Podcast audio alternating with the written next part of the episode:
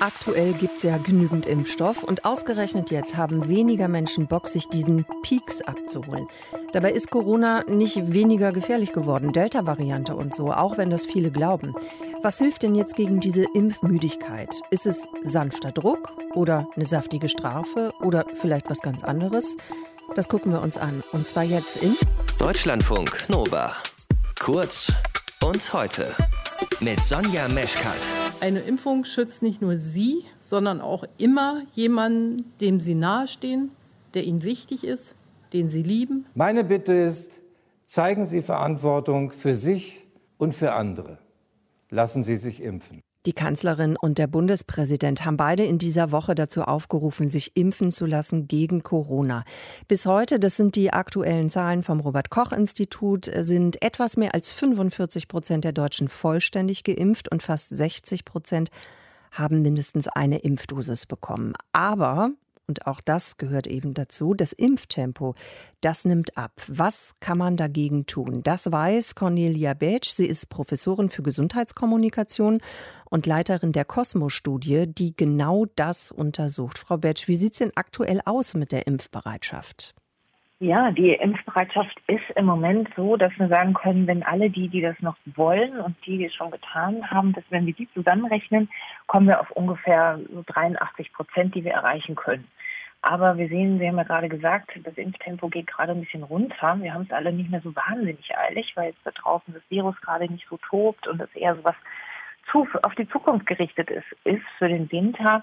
Das heißt auch, dass eben alle die Personen, die es jetzt noch wollen, es auch einfach dringend tun sollten. Und ähm, wenn die Zahlen vom Robert-Koch-Institut sagen sehr klar, dass wir ein sehr hohes Impftempo brauchen, damit wir diese Welle im Herbst oder im Winter brechen können. Also wir können nicht von einer abnehmenden Impfbereitschaft reden, sondern eher vielleicht von so einer langsameren Umsetzung. Die Impfbereitschaft geht eigentlich immer weiter nach oben. Und jetzt müssen wir uns eben fragen, was können wir vielleicht tun, um die Leute dabei zu unterstützen, dass ihr eigentlicher Wille auch in die Tat umgesetzt wird. Wir können auf der einen Seite versuchen, das Vertrauen in die Sicherheit zu stärken und auch nochmal klar zu machen, warum ist es eine gute Idee, sich impfen zu lassen.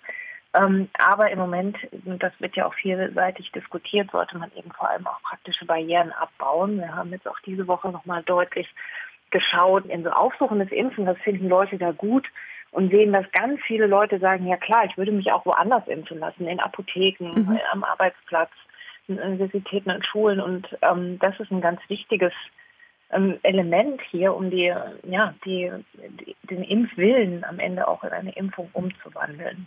Wenn es jetzt darum geht, eben die Leute weiter zu motivieren, könnte das eben auch so ein Anreiz sein, dass man eben sagt, also wir warten jetzt nicht, bis die Leute zum Impfen kommen, sondern wir gehen mit dem Impfstoff dahin, wo die Leute sind?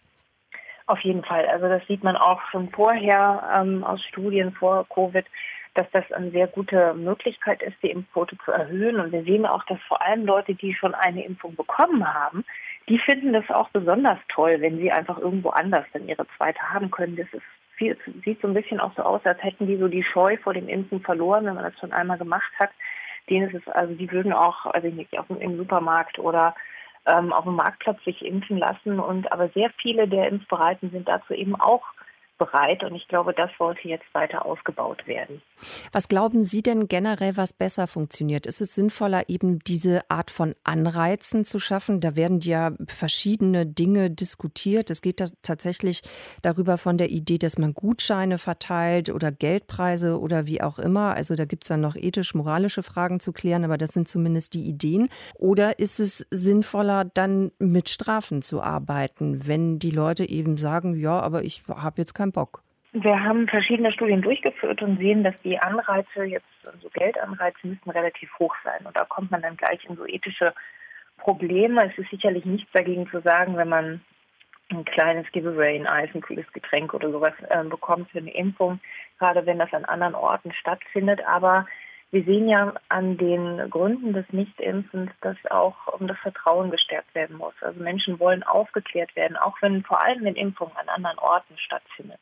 Wir sehen auch, dass Zögerliche bereit wären, sich ähm, ja, in, auf dem Marktplatz zum Beispiel in einem Impfzelt impfen zu lassen. Heißt aber eben auch, dass dort die Möglichkeiten gegeben sein müssen, dass man fragenlos werden kann. Kann ja auch sein, dass man neben diesem Impfzelt einen Infostand aufbaut, so dass man eben das miteinander kombiniert. Die, es gibt einfach noch Leute, die Fragen haben, die vielleicht nicht auf diese Webseiten der Bundesregierung gehen wollen, sondern die in ihrem sozialen Umfeld sich informieren wollen und dort, wo sie eben gerade Kaffee trinken, ähm, dann mal einen Flyer mitkriegen oder mal mit jemandem reden können, der sich auskennt. Also das sind sicherlich ähm, Möglichkeiten, die wir im Moment nochmal ausschöpfen sollten. Mhm.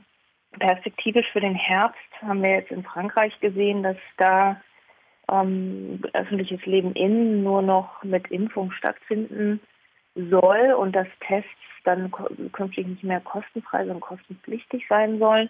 Das sind Dinge, das haben wir in der Substichprobe diese Woche abgefragt. Das finden die Geimpften völlig in Ordnung. Die Ungeimpften ist ja eher Nicht. etwas zögerlich. Also mhm. das, ja, das wird sicherlich so ein bisschen Gegenwind führen. Ähm, aber man kann im Moment noch nicht, glaube ich, sagen, ob das tatsächlich die Impfquote erhöhen wird. Und die, die es gar nicht wollen, die wird man damit sicherlich auch nicht erreichen, empfehlen. Frau Beltsch, dann danke ich Ihnen für Ihre Einschätzung. Also was funktioniert, um das Impftempo eben nicht noch weiter abnehmen zu lassen? Cornelia Beetsch war das. Sie ist Professorin für Gesundheitskommunikation. Deutschlandfunk Nova. Kurz und heute.